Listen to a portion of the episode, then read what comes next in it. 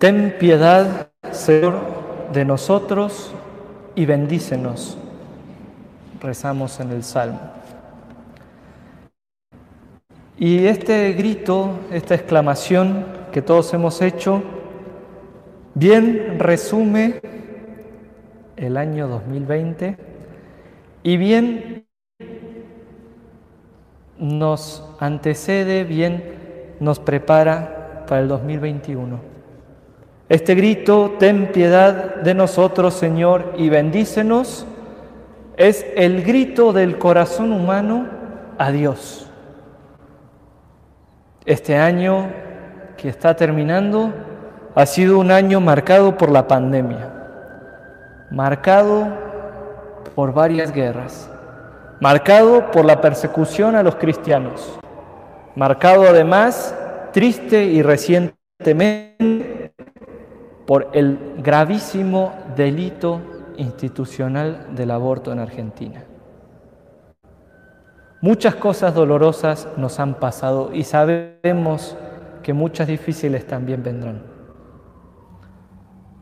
El descarte y el abandono de los niños y de los ancianos, la falta de oportunidades laborales para jóvenes y también para los adultos, cuántas dificultades no aparecieron en la familia, todas esas cosas nos hacen gritar, ten piedad de nosotros Señor y bendícenos.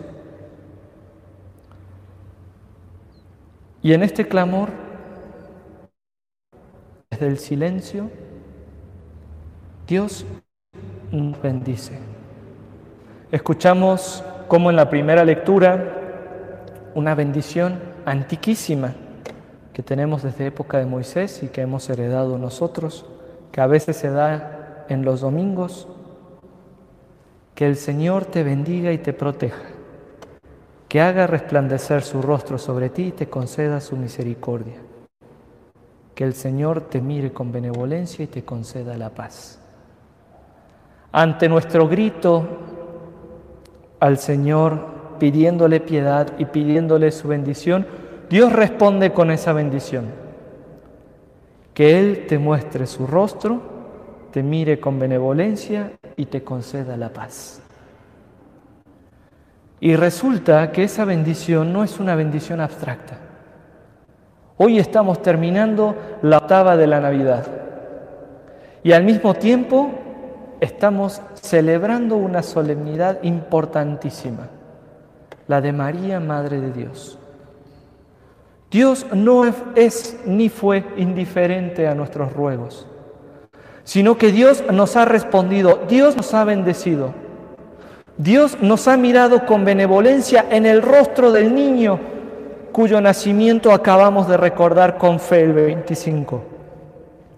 Dios nos trae la paz en ese niño pequeño. Dios se hace presente en la historia. El Hijo de Dios el verbo de Dios, el que está sentado a la derecha de Dios desde siempre, aquel por el cual fueron creadas todas las cosas, y sin él nada de lo que fue hecho hubiera sido creado, ese ha elegido entrar en la historia. Hoy entonces el Evangelio y las lecturas nos invitan a templar en primer lugar cómo este niño que nos ha nacido no es un ser humano más, es el Hijo de Dios. En ese niño que se está presentando al mundo, ese niño que han adorado los pastores, es el Hijo de Dios. Dios se preocupa tanto por nosotros que toma nuestra carne, toma nuestra naturaleza. Dios quiere protegernos de tal manera que entra a la historia para traernos la paz. ¿Y qué modo tan excelso pudo haber elegido? Que se hacen todos semejante a nosotros. Esa es la verdad de fe, la primera verdad de fe que contemplamos esta noche. Jesús, ese niño, es portador de paz, es portador de las promesas de Dios, porque ese niño es Dios. En esa carne humana herida por las pajas del pesebre, está Dios. No solo está Dios, es Dios. Ese niño es verdadero Dios y verdadero hombre. Y por eso en ese niño Dios nos mira. En ese niño Dios nos muestra su paz. En ese niño Dios nos muestra su misericordia. Por eso, porque hemos conocido a Jesús, verdadero hombre y verdaderamente Dios, todas las naciones cantan a Dios con júbilo. Por eso podemos responder con alegría al Salmo. Si se fijan, el Salmo es como paradójico. Es una súplica a Dios, pero no es una súplica triste, es una súplica cargada de alegría. Que te alaben, Señor, todos los pueblos, que todos los pueblos te aclamen, que las naciones te canten con júbilo. La tierra reconoce tu bondad.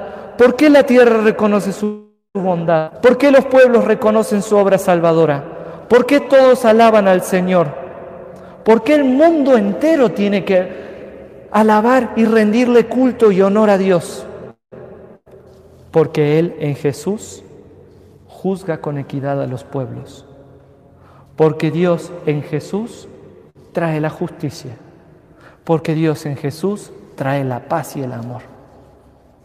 Jesús, porque es verdaderamente Dios y no solamente otro amigo más de carne y hueso, es el que nos garantiza la paz, la justicia, la verdad la caridad. Y esa es nuestra fuente de alegría. Ese niño es nuestro Salvador porque es nuestro Dios. Ahora, ¿qué medio eligió Dios para bajarse del cielo y asumir nuestra carne? Lo dice San Pablo. Al llegar la plenitud de los tiempos, envió Dios a su Hijo, nació de una mujer, nacido bajo la ley, para rescatar a los que estábamos bajo la ley. Dios, para salvarnos a los que estábamos atrapados en la ley del pecado, eligió hacerse hombre de la Virgen María. Es gracias a la Virgen María que Dios entra en la historia y se hace hombre como nosotros. Jesús es verdadero Dios y verdadero hombre porque fue concebido por obra y gracia del Espíritu Santo en el seno purísimo, castísimo y siempre virginal de María. Y eso, eso es lo que celebramos al inicio de este año. A María, Madre de Dios. María no es solamente la Madre de Jesús en cuanto a la carne, porque Jesús es verdadero Dios y verdadero hombre, dos naturalezas en una sola persona, María se convierte en la Madre de Dios. María se convierte en la Madre de la paz, la Madre de la justicia, en la Madre de la verdad, en la Madre del amor. María se convierte en aquella mujer que le dio entrada al Salvador al mundo. Y por eso también las naciones, los pueblos y nuestros corazones invocamos y bendecimos a Dios, porque nos ha mostrado su misericordia en la Virgen María.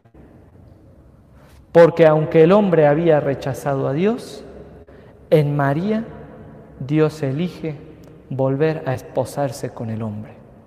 Es una cosa maravillosa. Y así como Jesús, y así como Jesús es el verdadero Dios y verdadero hombre, y para nosotros es el Salvador. María es la verdadera Madre de Dios y para nosotros nuestra Madre también. Toda la salvación de Cristo consiste en cristificarnos. San Pablo ya lo explicaba en la segunda lectura. Ya no somos siervos, somos hijos en Cristo y como hijos en Cristo herederos por voluntad de Dios. Cristo viene a cristificarnos. Dios se hace hombre para que los hombres pudiéramos ser como Dios. Y así como el Hijo de Dios tomó carne del seno de la Virgen María, el Hijo de Dios también viene a nacer y también viene a concebirse en nuestra alma para que nuestra alma se convierta a la de Cristo. Y esto ocurre por obra del Espíritu Santo. Y si en nuestra alma se va cristificando por obra del Espíritu Santo, María no solo es la Madre de Dios, se convierte también en, místicamente en Madre nuestra. Y es una cosa preciosa. Porque si Dios eligió a María para entrar en el mundo, ¿acaso no creen que necesitamos también de la intercesión y del sí de María para que Dios venga y nazca en nuestras almas? ¿Acaso si nosotros no estamos llamados a nacer como hijos de Dios, a dar a luz a Cristo en nuestras almas, ¿no necesitaremos también a María? Y entonces por eso para nosotros este año nuevo comienza lleno de esperanza. No solo porque es un nuevo dígito en el calendario, eso no cambia nada, pero sí porque renovamos y afirmamos nuestra fe y nos confiamos con esperanza a la caridad de María. Caridad que dio paso al Hijo de Dios al mundo. Caridad que nos adopta maternalmente para que también nosotros en nuestras almas demos a luz al Redentor y seamos así plenamente hijos de Dios en Jesucristo.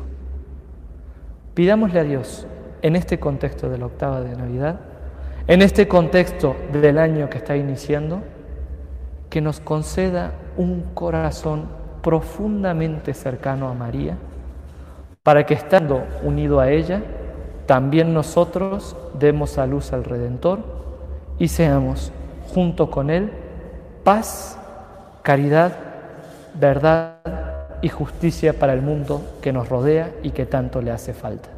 ¡Viva Cristo Rey!